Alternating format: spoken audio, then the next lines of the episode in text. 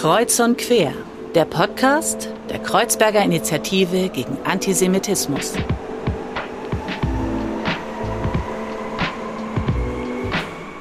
Hallo und herzlich willkommen zu einer neuen Folge von Kreuz und Quer.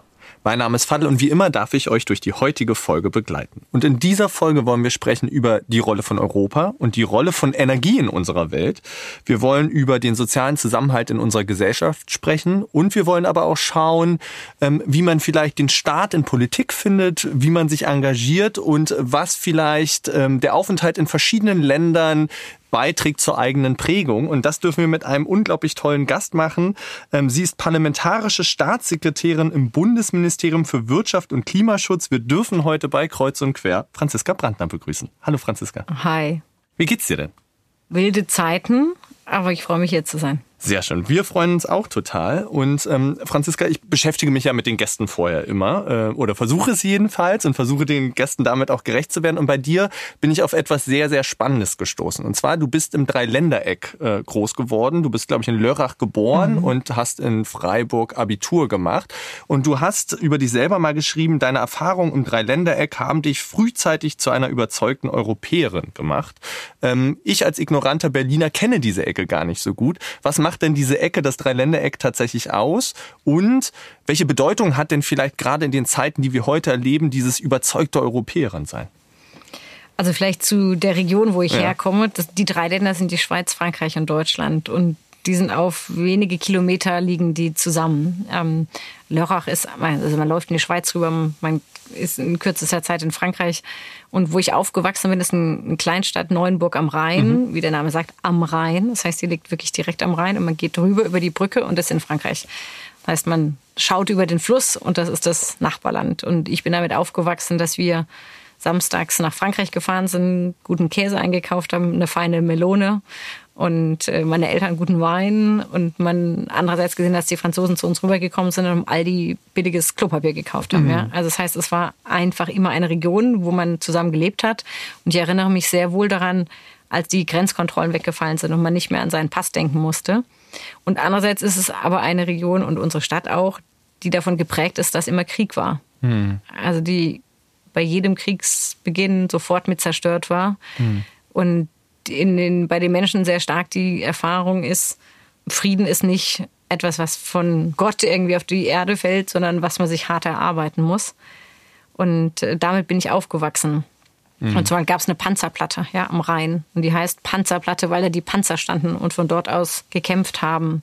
Und dass wir dort stattdessen, ich mit meinem Hund dort spazieren gehen konnte und dort keine Panzer standen. Das ist einfach ein Bewusstsein, mit dem man aufwächst was ein, mich zu einer überzeugten Europäerin gemacht hat, weil ich der festen Überzeugung bin, bei allen Imperfektionen, bei allem, was nicht perfekt ist an Europa, das Großartige, dass wir in diesen Regionen in Frieden leben können, mhm. einfach unglaublich viel wert ist. Und das eben etwas ist, was man tagtäglich aufs Neue verteidigen, erringen und verbessern muss. Genau, also eine Region in der wirklich sich das so materialisiert quasi auch aufgrund von Historie, aber eben auch im Jetzt und so schön wie du das beschrieben hast, quasi mit dem Käse, mit dem Melonen, aber auch mit dem Klopapier. Bist du ja schon so ein bisschen ins Schwärmen gekommen. Vielleicht wollen wir das Schwärmen tatsächlich ein bisschen vertiefen und aufgreifen, denn unsere ZuhörerInnen wissen es, wir haben eine kleine Tradition, ein kleines Segment in unserem Podcast, was immer wieder auftaucht. Und zwar bringen unsere Gäste ein Buch mit. Ähm, und wir sind ganz gespannt, welches Buch du mitgebracht hast und über welches Buch du vielleicht schwärmst. Also ich habe ein Buch mitgebracht, was ich jetzt im Sommer gelesen habe. Ja. Das ist das Buch von Volker Weidemann zu Ostende. Also es ist ein belgischer Badeort, Künstlerort.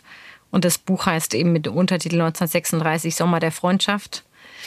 Und das Buch beschreibt eben, wie sich aus ganz Europa Kulturschaffende, Stefan Zweig, Josef Roth, Künstlerinnen und Künstler dort immer getroffen haben und gesehen haben, wie sich Europa verändert mhm. und ihre Freiräume immer geringer wurden.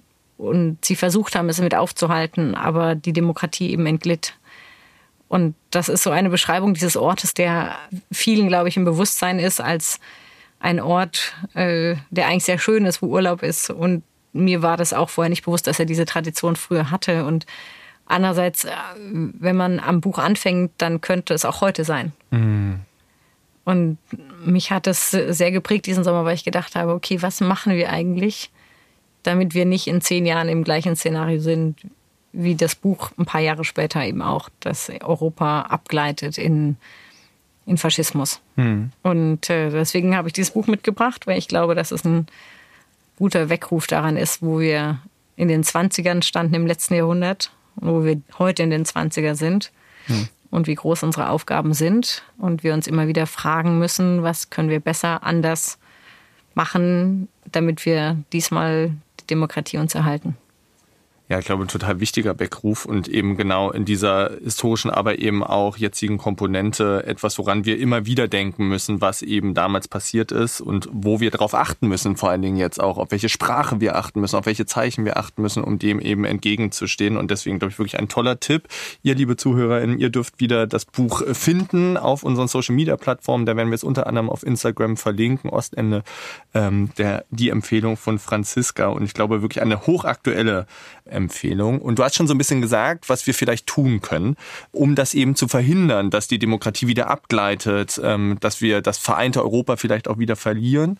Da stellt sich mir so ein bisschen die Frage, wann hast du denn eigentlich für dich selber gemerkt, ich möchte mich politisch engagieren? Gab es da einen Schlüsselmoment?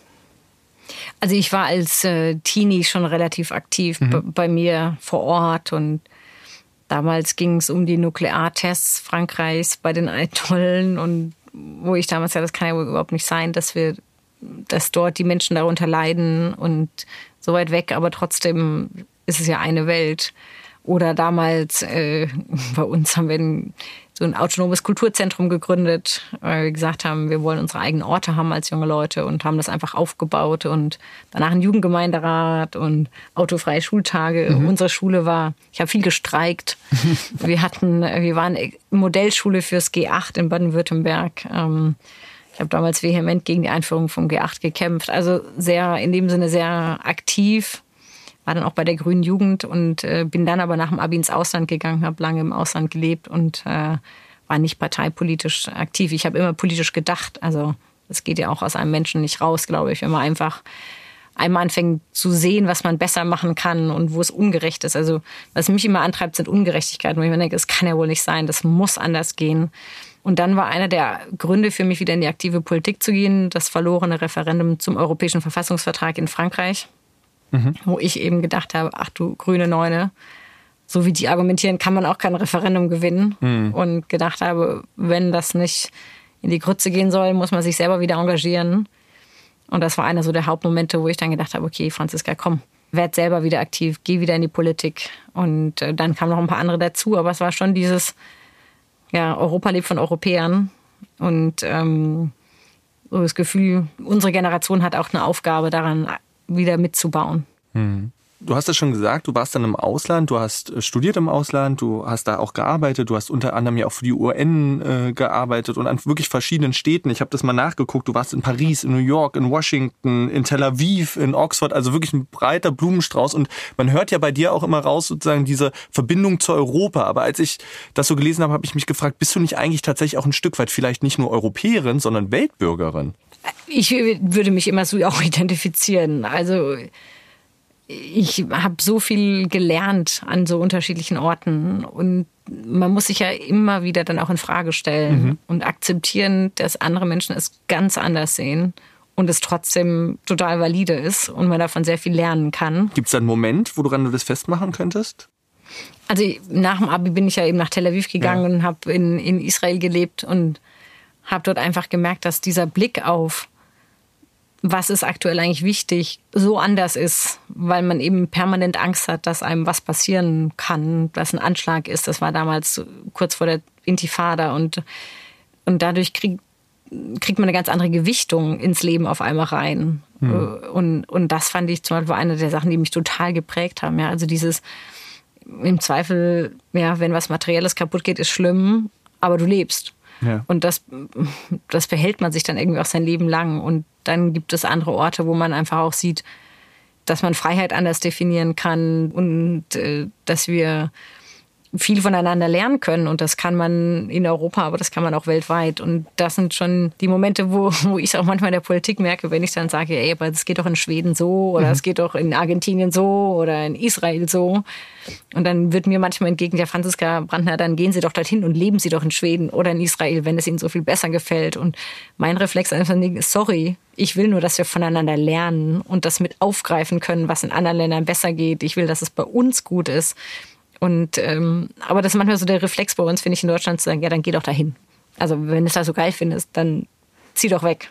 Hm. Und ich aber einen Anspruch habe, dass es bei uns besser wird der einen ja auch leitet ne? und wirklich äh, versucht voranzubringen. Äh, in diesen Situationen, wenn Menschen dir sowas sagen, ähm, hilft dir das, dass du selber eine Mediatorinnenausbildung gemacht hast, vielleicht da auch entspannt zu bleiben und damit entspannt umgehen zu können? Meine Mediatorinnenausbildung hilft mir unglaublich viel. Ja ich habe die ja aus einem ganz anderen Grund mal ursprünglich gemacht. Also mein, ich habe auch in so einem Friedensprojekt zwischen Palästinenserinnen und Israelis gearbeitet und das war natürlich meine Perspektive, Mediatorin, Friedensmediatorin zu werden, in, mal ursprünglich im Rahmen der UN oder anderen Organisationen und merke aber natürlich, dass dieses also diese Fähigkeiten, die Seiten zusammenzubringen, anders anzuhören, eine ist, die mir im politischen Geschäft täglich unglaublich viel hilft, auch übrigens für Verhandlungen. Ja.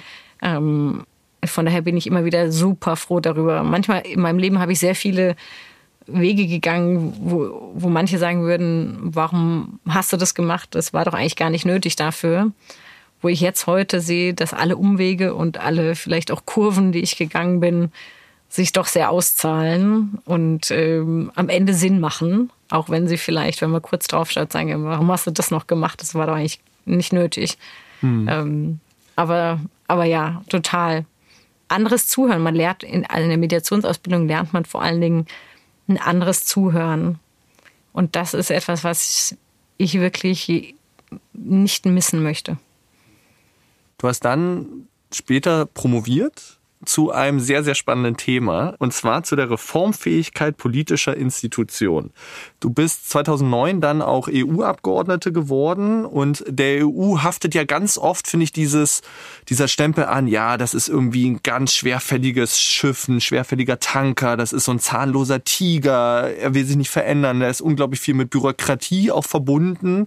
Ähm, jetzt, wo wir viele Herausforderungen erleben, wir haben die Corona-Pandemie, wir haben jetzt den Krieg in der Ukraine, wir erleben gerade sozusagen die Fragen rund um Energiesicherheit. Wie wehrhaft ist denn vielleicht die EU und ist sie eigentlich in sich reformfähig?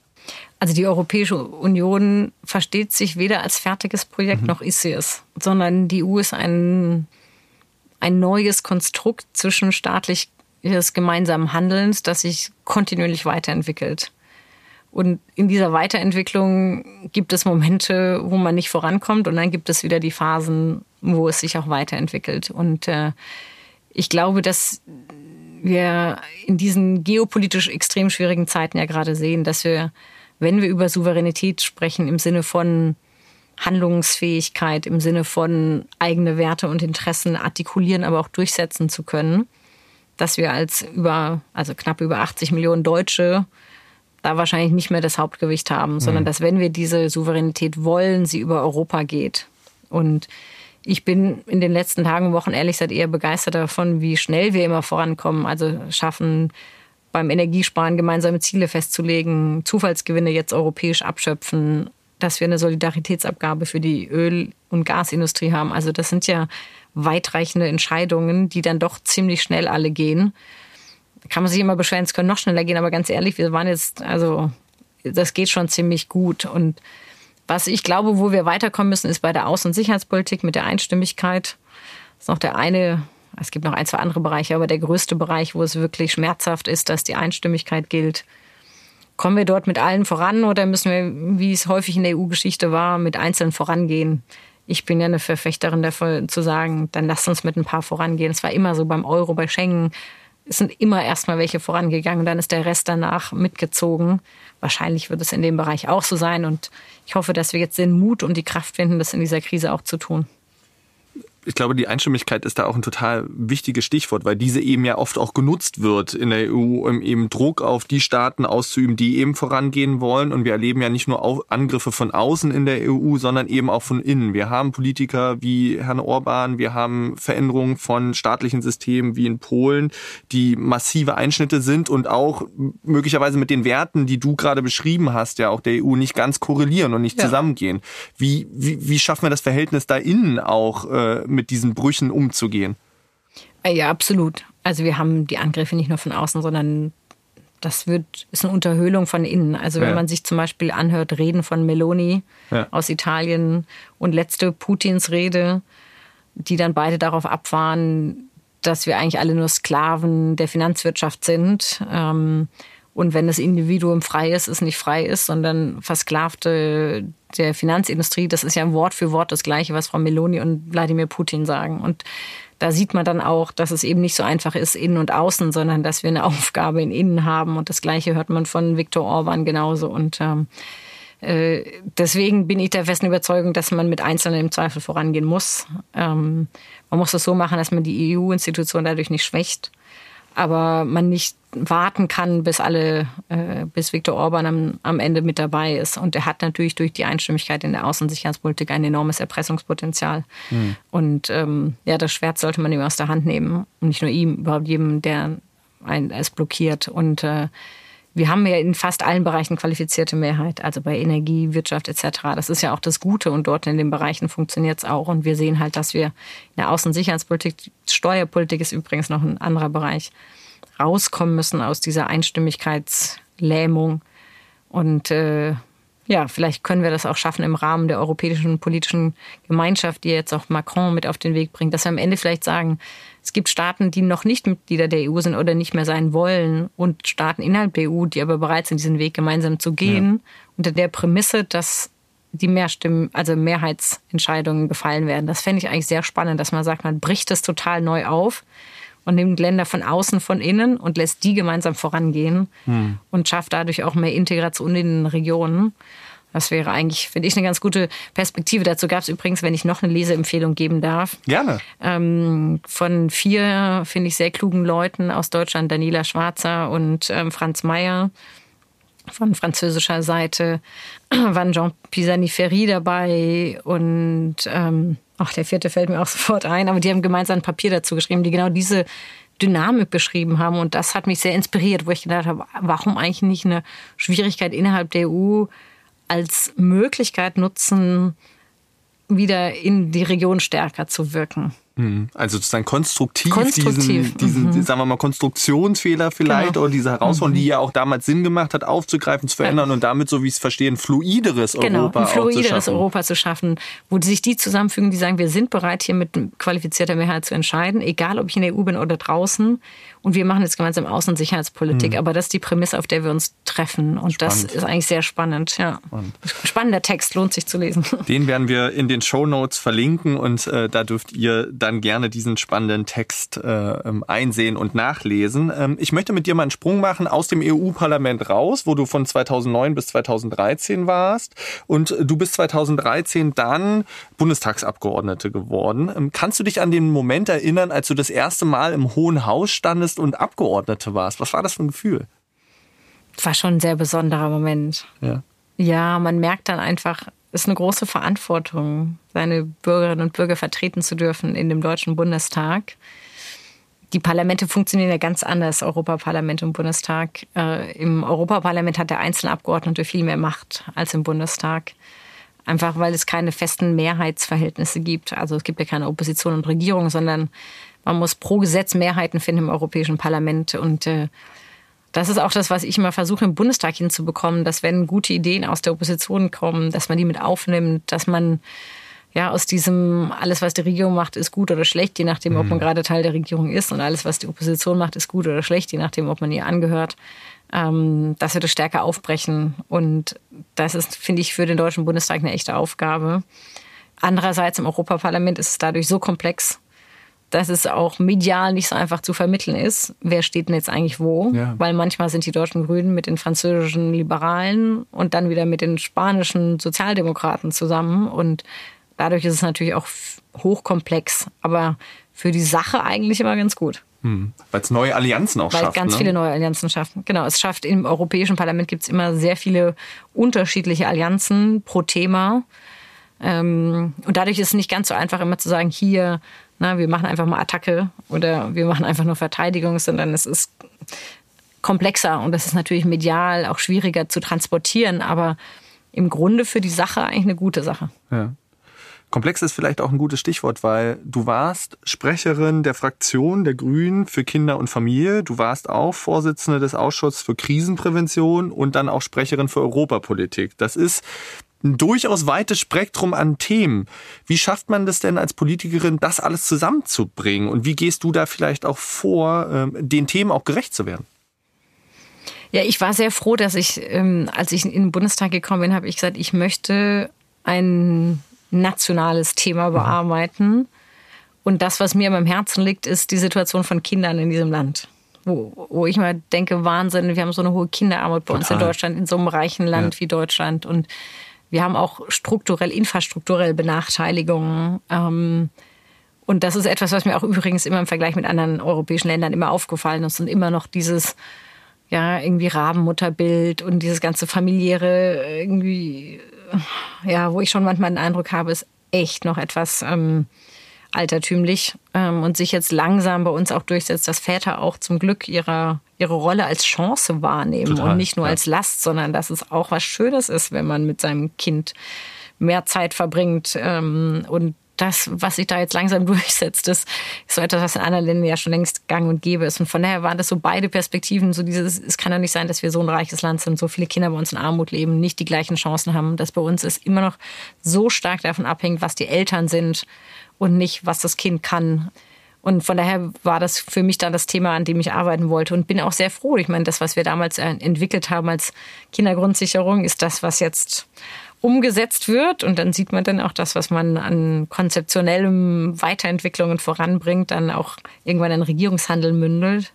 Das sind die, die Momente, wo man dann zurückschaut und denkt, die Arbeit hat sich gelohnt. Mhm. Ähm, ja, und die zivile Krisenprävention, das ergab sich eben aus meinem UN-Hintergrund. Äh, da kenne ich einfach sehr viele Akteure und, und, und konnte etwas das präventivere Denken auch mit voranbringen. Und damals hat ja dann auch Frank-Walter Steinmeier wirklich eine Reform im Auswärtigen Amt gemacht, eine ganze Stabilisierungs- und Krisenpräventionsabteilung eingezogen und viel auch dort an Know-how geschaffen in den Bereichen. Das hat äh, auch weitreichend, das fand ich super, was damals Herr Steinmeier mit Blick auf das Auswärtige Amt an Stärkung von Fähigkeiten über den klassischen, sage ich mal, diplomatischen Fähigkeitsradius hinaus auch ins Amt gebracht hat. Hm ich finde, man merkt total, also jedenfalls ich merke das jetzt, wo wir hier so zusammensitzen, du brennst total für diese Themen und die sind dir wichtig. Und gleichzeitig haben wir aber ganz oft das Bild in der Gesellschaft, ähm, was so vorherrscht, ja, die Politiker, die interessieren sich eigentlich nur für ihre Themen, für das sind die da oben, äh, ähm, die sind so abgekoppelt vom Leben und alleine an dem Beispiel jetzt von den von Kinder- und Familienpolitik, was du gemacht hast, materialisiert sich ja das total im Leben aller Menschen. Wie gehst du denn mit diesem negativen Bild von PolitikerInnen, das es manchmal gibt, um?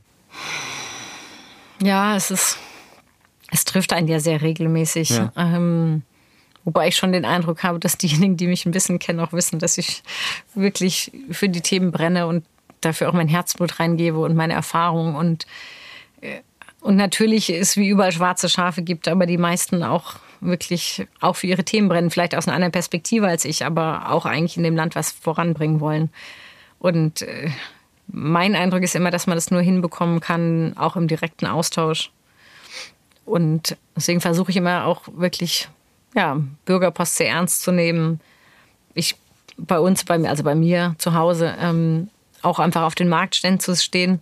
Das ist natürlich auch wesentlich schwieriger geworden, weil wir jetzt mehr attackiert werden. Es einfach ja mehr Menschen gibt, die es nicht wollen, dass ich da stehe. Hm. Hast du, ist dir das tatsächlich passiert auf dem Marktplatz? Klar, ja. äh, muss man halt dann, ist halt die Polizei auch da. Um, weil ich auch gesagt habe, ich höre nicht auf, auf Marktständen zu stehen. Aber es ist, man braucht viel mehr Leute, die mit einem da sind. Man hat das vorher abgesprochen mit der Polizei etc. Das heißt, es ist einfach eine größere Herausforderung. Da sehe ich schon auch, wie sich in Deutschland das, die Stimmung geändert hat in den letzten Jahren. Aber ich bin weiterhin fester Überzeugung, dass es wichtig ist, dass man vor Ort ist, nahbar ist und äh, wir auch aufzeigen können, was im Leben der Menschen sich verbessert. Aber ich warne auch manchmal davor, dass wir so eine materielle Begründung nur noch haben für die Demokratie. Mhm. Also am Ende, glaube ich, müssen wir, muss die Mitte, die bürgerliche Mitte auch schon selber noch spüren und wissen, warum es besser ist, in der Demokratie zu leben und warum es sich lohnt, sie zu verteidigen. Mhm. Und da spielen natürlich materielle Faktoren rein, die sind total wichtig. Aber wir dürfen es auch nicht darauf reduzieren. Und das ist, glaube ich, die Verantwortung, die eine bürgerliche Mitte hat, die auch ernst zu nehmen, wahrzunehmen und sagen, es ist halt ein qualitativer Unterschied, ob man in einer Diktatur lebt oder in einer Demokratie. Und das bringt Verantwortung mit sich für jeden Einzelnen und für Gruppen. Und äh, damit umzugehen, ich glaube, das ist auch etwas, wo wir uns alle wieder stärker auch bewusst sein müssen, dass es am Ende ja davon abhängt, ob wir schaffen, das wertzuschätzen, den Unterschied zu spüren und ihn auch zu verteidigen. Du hast Frau Meloni schon angesprochen, Herrn Putin ähm, im Kontext von Europa. Aber ist das vielleicht auch der Fehler, den wir gemacht haben als Gesellschaften und vielleicht auch PolitikerInnen gemacht haben, dass wir EU, Demokratie eben genau auf das reduziert haben? In der EU haben wir zehn Jahre lang quasi nur auf über Finanzen, über Austeritätspolitik gesprochen etc. Und eigentlich die Idee, die dahinter steht, ja völlig in den Hintergrund gestellt. Und im demokratischen System glaube ich, dass möglicherweise auch diesen Fehler begangen. Und wie fangen wir den denn jetzt wieder auf? Ja, das finde ich eine sehr gute Frage, weil ich weiß noch, ich habe immer, auch als Europaabgeordnete, aber auch danach als europapolitische Sprecherin, immer gesagt, für mich ist Europa wichtig wegen dem Frieden. Und dann wurde mir über Jahre gesagt, Franziska, du mit deinem Frieden, hör mal auf. Es interessiert heute keinen mehr. Es ja. ist irgendwie total klar, dass im Frieden leben. Dafür ist auch heute keiner mehr für die Europäische Union. Und ich habe gesagt, liebe Leute, für mich ist Frieden was existenziell Wichtiges. Und ich werde nicht aufhören zu sagen, dass ich die EU verteidige, weil sie uns Frieden bringt. Ja. Ähm, und wenn ich nur noch die Europäische Union reduziere auf was bringt sie mir, wie viel zahle ich ein, wie viel kriege ich raus, dann habe ich schon die Hälfte nicht verstanden. Und das Gleiche ist mit Blick auf die Demokratie bei uns auch. Und und ich glaube, das ist es, was wir auch wieder schaffen müssen zu artikulieren. Und natürlich ist die Demokratie genauso wie die Europäische Union manchmal beschwerlich, manchmal unglaublich langsam, dass es mich ja, zur Weißglut bringt, wenn ich sehe, wie langsam manche Prozesse gehen. Aber das regt mich ja und spornt mich ja eher nur an, mich zu engagieren und es besser zu machen. Und das ist, glaube ich, der Reflex, den wir noch mehr brauchen, dass viele Menschen sagen, okay, ich mache auch mit, ich bringe mich ein, damit es eben schneller vorangeht. Und die in diesen Interessensaustausch sich, sich auf den einlassen, auf die Komplexität reingehen, mitmischen und nicht nur auf die Politiker schimpfen, sondern sagen, ja, dann mache ich es halt selber. Also mhm. ich glaube, dieses, ich bin ja auch häufig in Diskussionen, wo dann sagen, ja, ihr müsst das machen, das machen, das machen. Dann sage ich, ja, dann mach doch. Also dann mach doch mit. Hindert ja keinen, also wäre ja wunderbar, wenn Menschen, die viel Erfahrung haben, die klug sind, sich einbringen und einmischen und ihr Wissen und ihre, ihre Kraft mit einbringen in diese demokratischen Prozesse, weil natürlich ist längst nicht alles perfekt und in Deutschland sind wir häufig langsam und wir haben sehr viel Bürokratie, die kommt übrigens zum größten Teil nicht aus Brüssel, sondern viel über unseren föderalen Staat, wenn ich das mal so sagen darf, mit unseren Kommunen und Land und Bund und so. Ähm, aber ja, das ist, glaube ich, so ein bisschen die Aufgabe zu sagen, wir müssen die materielle Absicherung garantieren, verstärken, Kinderarmut bekämpfen zum Beispiel und trotzdem sicherstellen, dass wir nicht einen rein materiellen Diskurs über, sei es die Demokratie oder die Europäische Union führen. Hm.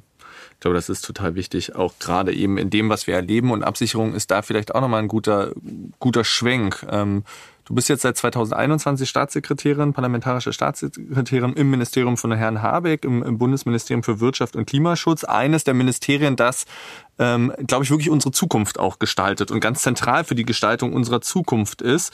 Und ihr seid quasi eine des, der federführenden Resorts, die eben jetzt diese Abkopplung vom russischen Gas tatsächlich umsetzt im Zuge des äh, Krieges mit der Ukraine. Ähm, ich habe mich da so ein bisschen gefragt, ist das vielleicht der erste Schritt, der da auf uns zukommt? Weil es gibt noch zigtausend andere Rohstoffe und laufen wir vielleicht Gefahr, in der nächsten Krise abhängig zu sein von dem nächsten Staat, mit dem wir eben nicht mehr kooperieren wollen? Also ich glaube, wir merken in dieser Krise alle, dass Überabhängigkeiten mhm. potenziell extrem schmerzhaft sind. Und dass wir alles Interesse daran haben, uns resilienter, weniger verwundbar aufzustellen. Das trifft auf die Energiewende zu. Deswegen machen wir übrigens auch nicht nur Krisenmanagement, sondern auch Zukunft. Also das Gute daran ist ja, dass das, was gegen die russische Abhängigkeit hilft, auch dem Klima hilft, nämlich die Erneuerbaren. Also es ist ja das große Glück, dass es da keinerlei Zielkonflikte gibt, sondern was uns im Kampf gegen Putin hilft, hilft auch im Kampf gegen die Klimakrise, nämlich erneuerbare Energiesparen, Energieeffizienzen ähm, und das auch massiv voranbringen. Und zweitens, und da hast du total recht, sind wir natürlich auch bei anderen Produkten, Rohstoffen, weiterverarbeiteten Rohstoffen in Abhängigkeiten, wo es mehr schwindlig wird. Mhm. Ja, wenn wir, vor allem als Deutschland wieder. Ähm, mit Blick auf China sind wir dort bei einzelnen Produkten extrem abhängig. Kann man immer sagen, China ist auch von uns abhängig, stimmt. Aber trotzdem, jetzt mal unabhängig davon, was für ein Land es ist, ob das ein freundliches Land ist, ein nicht, also wie auch immer, ist mir auch egal. Egal, wenn ich bei einem Produkt zu 100 Prozent von einem anderen Land abhängig bin, ist es nicht gut. Egal, wie das Land ausschaut. Und äh, in den letzten Jahren ist es häufig nach, was ist billig gegangen? Und da ist man dann halt meistens bei China gelandet. Und jetzt ist die Aufgabe, sich der Welt zuzuwenden. Mhm. Und zu sagen, wir gehen jetzt raus in die Welt, wir bilden echte Partnerschaften, wir bieten Ländern an, mit uns zusammen Teil dieser grünen Transformation zu werden, ihre Wertschöpfungsketten mit unseren zu integrieren, zu zeigen, dass wir Resilienz und Nachhaltigkeit als Weltgemeinschaft gemeinsam können. Das bedeutet für uns als Regierung viele neue Partnerschaften, wirklich ein Reach-out und äh, für Unternehmen natürlich auch. Das geht aber auch nicht von heute auf morgen. Aber wenn wir es jetzt angehen, können wir vielleicht in den nächsten Krisen etwas besser dastehen. Ist das vielleicht die viel beschriebene wirkliche Zeitenwende, die wir da erleben? Dieses Reach-out, dieses neue PartnerInnen in der Welt finden, andere Partnerschaften zu formen? Also ich hoffe, dass es so wird. Ich glaube, dass wir als Europäer beweisen müssen, dass es sich lohnt, mit uns zusammenzuarbeiten und diese grüne Transformation gemeinsam zu gestalten. Und das geht aber nicht mit den alten Ansätzen zu sagen, ne, wir nehmen von euch die Rohstoffe und dann ist basta, sondern dann geht es darum, welche Wertschöpfungsketten können wir in diesen Ländern mit unterstützen, mit aufbauen. Wie können viele Akteure dieser Welt Teil dieses grünen Wohlstands werden? Hm. Und das ist ein neuer Ansatz, der hat sich noch nicht überall in Europa durchgesetzt. Der ist auch nicht ganz so einfach immer durchzubekommen, dafür Mehrheiten zu finden. Sagen, es gibt einen Policy Space, den wir anerkennen, in dem wir handeln wollen und eben mit einer Vielzahl von Ländern. Und ähm, ich hoffe, dass uns das gelingt. Wenn uns das gelingt, stehen wir am Ende besser da. Also dann sind wir nachhaltiger als Planet, nicht nur als Deutschland und auch als Europäer resilienter. Mal gucken, ob uns das gelingt, aber es ist eine große, große Aufgabe. Hm. Ähm, ich glaube, bei durchgesetzt müssen wir vielleicht gar nicht so weit gucken in andere Länder, sondern ähm, wir haben jetzt die erste Welle an Demonstrationen erlebt rund um Energie und um die Frage von, wie ist Energie bezahlbar. Teilweise sind diese Demonstrationen auch genutzt worden von rechten Gruppierungen, um eben für ihre Ideologien Menschen zu fangen und in Anführungszeichen zu begeistern. Ähm, steht uns vielleicht im in Anführungszeichen kalten Winter ein heißer Winter auf den Straßen bevor? Und wie siehst du diese Entwicklung hinsichtlich auch des sozialen Zusammenhalts in Deutschland? Also ich kann es nachvollziehen, dass man sich Sorgen macht. Das haben wir ja als erstes auf dem Schirm. Deswegen machen wir seit Januar die Speicherbefüllung. Deswegen haben wir die LNG-Terminals so schnell auf den Weg gebracht. Deswegen machen wir Energiesparmaßnahmen. Also wir machen ja sehr viel, um genau diese Szenarien zu vermeiden. Und ich bin sehr froh darüber, dass wir jetzt weggekommen sind von diesem, wir entlasten um so und so viel Euro hinzu, wir finanzieren einen Grundbedarf. Mhm. Das ist auch, glaube ich, das Einzige, was wirklich wieder Vertrauen schaffen kann. Weil sobald man sagt, es sind 200 Euro, 300 Euro, ist immer die Frage, reicht das? Ja. Und fehlen dann am Ende 50 oder ist es zu viel? Keine Ahnung was. Aber auf jeden Fall ist die Ansage, und die finde ich richtig, dass wir die jetzt als Regierung getroffen haben, zu sagen, den Grundverbrauch jedes Bürgers, übrigens auch jedes Unternehmens, der ist gesichert whatever it takes, ja, mhm. bis zu 200 Milliarden. Das ist schon ein sehr, sehr großer Rettungsschirm oder Abwehrschirm, den wir gespannt haben. Und diesen, diesen Wechsel hin zu, wir hören auf über einzelne Kategorien, wer kriegt wie viel Euro, sondern hin zu der Grundbedarf von jedem ist gedeckt. Das war, glaube ich, zentral. Jetzt sitzt die Gaskommission da dran, das zu erarbeiten. Und ähm, ich hoffe, dass wir da schnell in die Umsetzung kommen und dadurch auch wieder Ruhe und Vertrauen in unser System reinbekommen.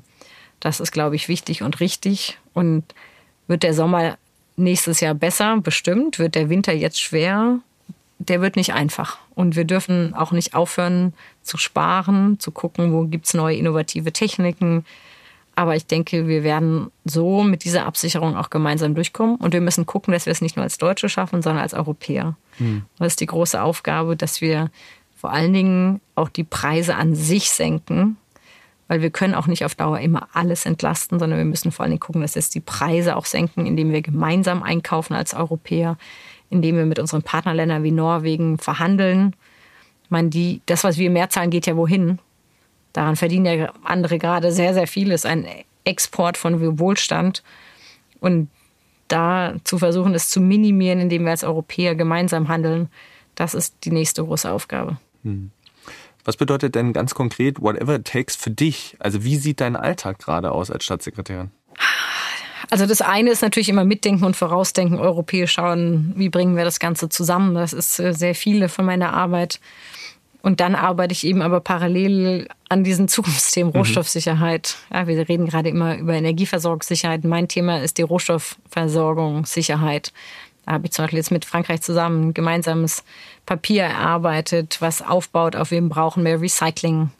Wir brauchen mehr Substitution, also Ersatz von Stoffen. Wir brauchen mehr Rohstoffpartnerschaften. Wir müssen die Standards dafür erhöhen. Ähm, und dann geht es dann sehr konkret, wenn du mehr Kreislaufwirtschaft willst, wir bei den seltenen Erden, wir sind unter 4% Recycling. Ja? Unglaublich, diese Rohstoffe, die so wertvoll sind, werden bei uns einmal benutzt, gehen wieder auf den Abfall. Also kann man sich eigentlich gar nicht mehr vorstellen. Dann ist, geht es sehr ins Konkrete rein. Welche Normsenderstandards brauchst du dann dafür? Welche Technologien? Wie machst du den Markthochlauf? Ja, das sind dann die ganz konkreten Dinge, an denen wir dann arbeiten und gucken, wo müssen wir auch gesetzlich Änderungen voranbringen, damit wir am Ende bei uns hoffentlich dann in ein paar Jahren eine höhere Rohstoffsicherheit haben. Das heißt, viel meiner Arbeit ist eben gerade in den Bereichen Handel, ja, schauen, wie kriegen wir neuen nachhaltigen Handel auf die Kette mit Ländern wieder Lateinamerika, endlich wieder in Austausch zu sein, Afrika, Asien, ganz viel reisen, mit Menschen in Kontakt sein, rechtliche Hürden auf, aus dem Weg zu räumen und gleichzeitig natürlich, ja, heute Morgen mit auch bei uns den Betrieben vor Ort in meinem Wahlkreis bei mir zu Hause zu telefonieren, um genauer zu verstehen, wo drückt der Schuh und helfen die Hilfen auch wirklich. Also das ist immer der Mix zwischen beidem, zwischen checken, was braucht, kommt es wirklich an und vorausschauen. Also Krise und Zukunft. Ich versuche immer das, ja, let the urgent never kill the important. Ähm, genügend Zeit für die Zukunft auch da ist. Also wirklich ein Balanceakt zwischen ja. diesen beiden Polen auch zu finden und trotzdem, trotz aller Herausforderungen hier und jetzt eben die Zukunft auch mitzudenken. Und ich glaube, äh, ähm, das ist nicht der typische 9-to-5-Job, sondern nee. ich würde behaupten, das, das ist, ist mehr Zeit. Länger. Ähm, ja. Genau. Franziska, vielen, vielen lieben Dank für den Einblick in deinen Werdegang, in aber auch deine Arbeit, in die verschiedenen Themen, die du wirklich mit großer Begeisterung, die mir entgegenstrahlt, wirklich äh, bekleidest. Ähm, vielen lieben Dank, dass du dir Zeit genommen hast für Kreuz und Quer. Aber ich kann dich noch nicht ganz entlassen, denn unsere Zuhörerinnen wissen das auch. Wir machen zum Abschluss immer eine kleine Schnellfragerunde. Ähm, das sind vier kleine Fragen, ähm, auf die du einfach ad hoc aus dem Bauch äh, reagieren darfst. Und ich würde einfach mal loslegen. Erste Frage. Bist du ein Morgenmensch oder ein Abendmensch? Abendmensch. Zweite Frage. Wenn du einen freien Tag hast, wahrscheinlich gerade nicht so oft, aber wenn du mal einen freien Tag hast, was ist denn dein Guilty Pleasure? Mhm. Wenn ich einen freien Tag habe, verbringe ich ihn mit meiner Tochter. Aber das ist nicht guilty. Das ist kein Guilty Pleasure, ja. Dann ähm, ein Lied, das du am liebsten laut hörst. Momentan habe ich auch eigentlich nur Lieder meiner Tochter im, im Kopf. Die, mit der war ich neulich bei Mark Forster Konzerten und ich gesagt, drei Uhr nachts, genau. Das läuft bei uns gerade permanent. Sehr schön. Ich kenne das total. Mein Sohn ist acht und ich höre immer diese Lieder, die er liebt und ich habe die immer als Ohrwurm. Ich kann das total äh, nachvollziehen. Und dann letzte Frage. Mit welcher Person würdest du oder berühmten Person würdest du gerne einmal Abendessen? Mit welcher berühmten Person würde ich gerne Abendessen? Also wen ich, äh, ich würde gerne mal nochmal Abendessen mit Hillary Clinton und wirklich verstehen, was in dem Jahr passiert ist, als sie die Wahl nicht geschafft hat. Total spannend. Ich glaube, das ist wirklich ein spannendes Gespräch. Mhm. Ja. Franziska, vielen, vielen lieben Dank, dass du da warst. Vielen lieben Dank wirklich für die tolle Arbeit, für die unglaublich wichtige Arbeit. Ähm, ich wünsche dir einen wirklich guten Herbst, Winter äh, mit etwas freier Zeit und auch vielleicht einen besinnlichen Jahreswechsel. Und ähm, vielen, vielen lieben Dank. Vielen, vielen lieben Dank euch fürs Zuhören. Wir hören uns in zwei Wochen bei der nächsten Folge von Kreuz und Quer. Ciao. Danke.